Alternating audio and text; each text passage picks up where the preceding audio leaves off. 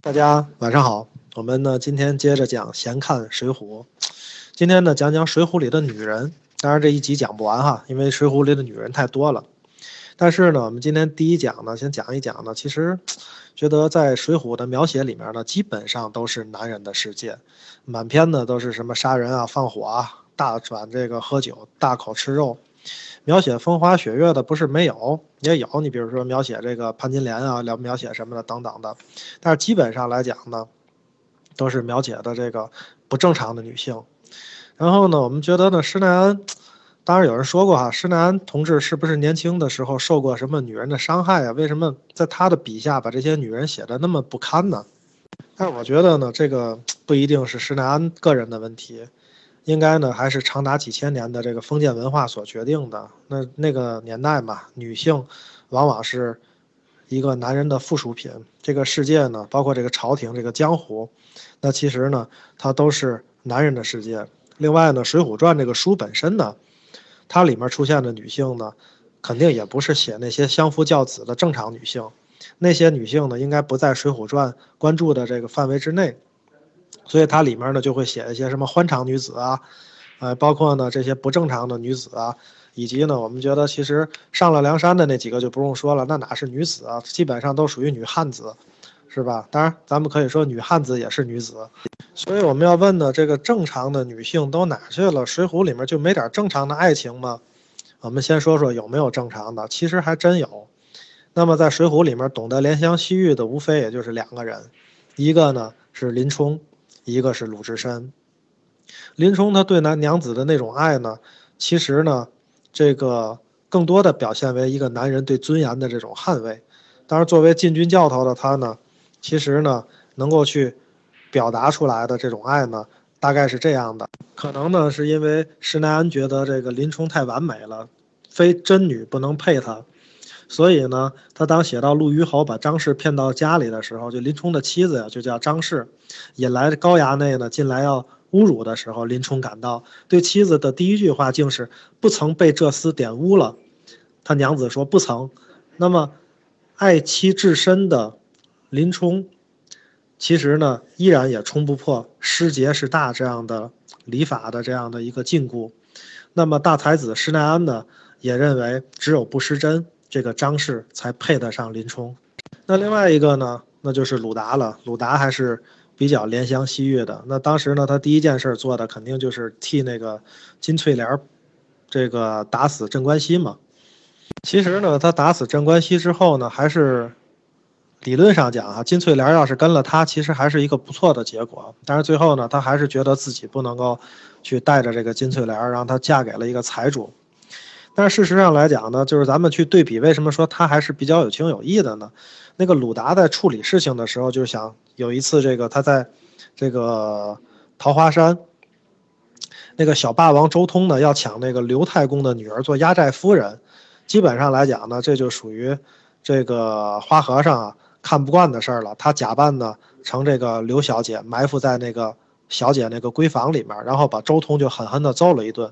揍完呢，他就教育那个周通说：“你看啊，人刘太公这个亲事儿，人家就一个女儿还想养老送终呢，你呢把人家抢去了，人家老人家怎么办呢？就是基本上是这样的一个口吻。但是同样的这种事儿呢，还发生过一次，那就是在李逵身上了。李逵呢，当年是投宿在什么呢？四柳村狄太公家，听说那家闹鬼，但是其实呢不是闹鬼，是什么呢？是狄家小姐跟外面的汉子私通。故意呢装出来这个闹鬼，结果呢李逵呢这胆大嘛，进去捉鬼，捉着了两个自由恋爱的年轻男女。他怎么做的呢？他跟鲁达可是不一样的。他到那儿以后，把这两个人，就是这个年轻男女，残忍的杀死，而且呢将尸体还恰似发雷一样的乱剁了一阵，把砍下来的头交给了狄太公。那个狄太公呢，看自己女儿被杀了呢，就特别伤心。你知道黑旋风怎么说吗？李逵说了：“那打死他，女儿偷汉子，还留他干嘛呀？”就在李逵的眼里说，那个女人要是私定了终身啊，那就不是人了，非死不可。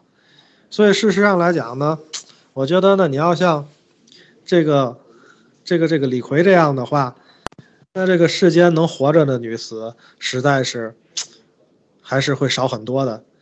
其实呢。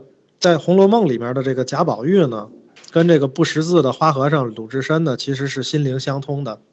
好像《红楼梦》的二十二回里面呢，贾宝玉啊陪着老祖宗和众姐妹们看戏，点了一出鲁智深醉闹五台山，然后呢，把这一段曲子看完以后呢，哎，里面有这么几句什么“赤条条来去无牵挂，哪里讨”，然后呢，“烟蓑雨笠转单行，芒鞋破钵随缘化”。宝玉听后呢，喜得拍旗画圆，称赞不已。后来呢，深思这个戏文，最后呢，悟出了禅机。所以呢，在那个就是完全男人主宰的世界里面，为什么说鲁智深是个正常的男人呢？其实鲁智深跟贾宝玉一样，是有那种平等之心、怜爱之心去对待女人的。这这种男人在古代呢是少之又少，因为那个时候的女人比较弱势嘛，她的命运只能由男性来决定。然后呢，咱们从这个不正常的女子说起，我觉得呢一期呢说不完，咱们今天呢就说三位二奶就得了。这三个呢。咱们对比一下，真是有云泥之别啊！第一个呢，就是那就是阎婆惜了嘛。她其实呢，属于一个京城长大的女子，说白了，见过世面，人家吃过见过。到了运城之后呢，这个跟了及时雨、宋江，她基本上来讲呢，可以说是，如果其实宋江呀，要真是明媒正娶娶了她，也就无所谓了。你想，她毕竟宋江是老公嘛，对吧？一起生孩子过日子，这终身有个依靠也没什么不好。可是呢，他基本上是这样的，他说他连个妾的名分都没有，那个外房啊是不能算妾的，都不能带回家的。那再加上呢，你说那个宋江如果有点生活情趣吧，也行。宋江是个什么人呢？所谓心忧江湖，你觉得他能会哄女孩子吗？那肯定不会。所以他除了能够去宋江养活一下他，那么以外，那他怎么可能不去喜欢上那个年轻英俊、乖巧伶俐的那个张文远呢？所以这个。小帅哥肯定是比这个老男人更有吸引力嘛。那这个阎婆惜呢？但是她毕竟来讲呢，是一个比较普通的风尘女子。那个心计啊，那差远了，那跟这个杜十娘什么的没法比。然后呢，眼光呢，那跟那个什么红佛女啊什么的，那也是差了很多了。所以来讲呢，她确实是真爱那个张文远，想在一块儿。但是呢，她显然低估了一代枭雄宋江的这个狠毒和权谋。所以说，这样的女人在江湖上混呢，又没有这个江湖常识，引来杀身之祸，也确实能叫自找的了。所以他看到那个宋江的信以后呢，你看，首先他还识字儿，证明他还真是一个就是说见过世面的女子。看完之后呢，他就想了，你这个桶终于算落在我这个老娘的井里了，我呢以后终于能跟那张文远做夫妻了。你这厮居然跟水泊的这个强盗有来往，还送你一百两金子。看老娘慢慢的消遣你，我觉得呢，这个也许是阎婆惜确实太爱张文远了，也许是太想他跟这个张文远公开的在一起了。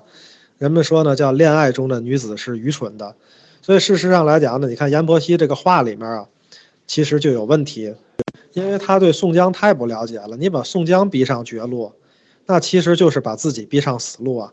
那杀掉一个在当地没有根基的小风尘女子，说白了，作为一个押司。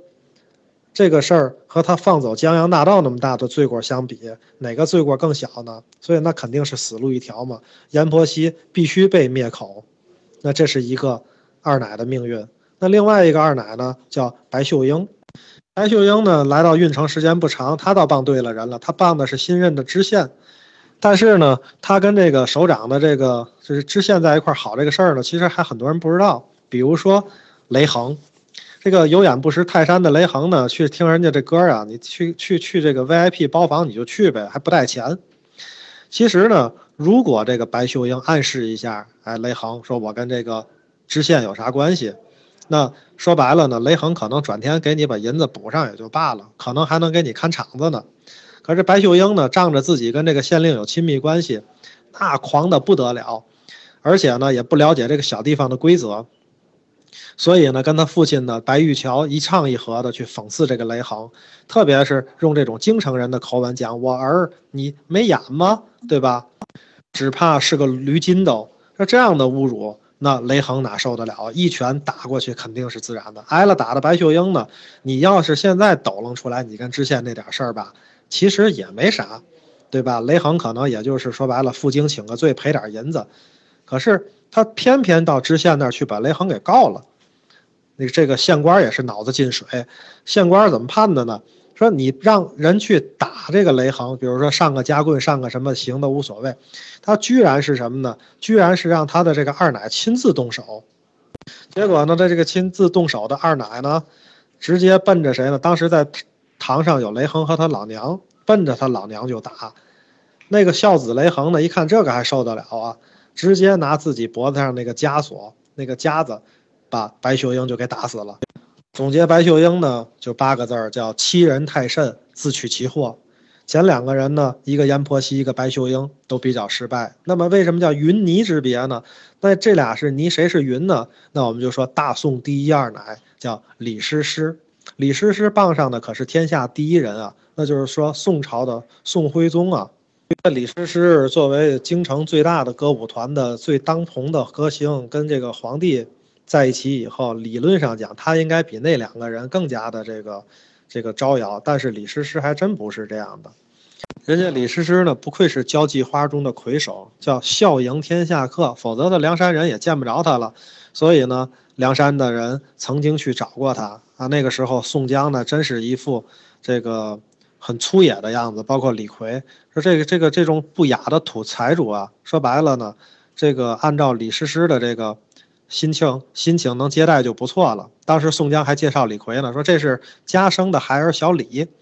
李师师，你看怎么幽默的啊？我倒无所谓，不打紧，辱没了太白学士。他那意思，李白也姓李。你看你你这个姓李的这样，人家李白那样。”对吧？你把这两个排列在一起，你可以看到李师师虽然拿他们开心，但是事实上来讲还是不失风雅。后来呢，闹了事儿以后，燕青再找李师师的时候，李师师还能怎么说呢？说你们一般是义士，久闻大名，只是呢，那这个中间没有好人，我呢愿与你们做众位做成，因此呢，这个跟上面去，恐屈了你们这个水泊梁山的人，所以呢，像。这个李师师有点这个还是有点侠义的，向皇帝还引荐了燕青，燕青呢报告了宋江他们真心想招安，哎，这个事情最后才落听。反正呢，在那个年代嘛，男人的世界叫做男人的面子比女人的性命更重要，这就是那个时代的逻辑。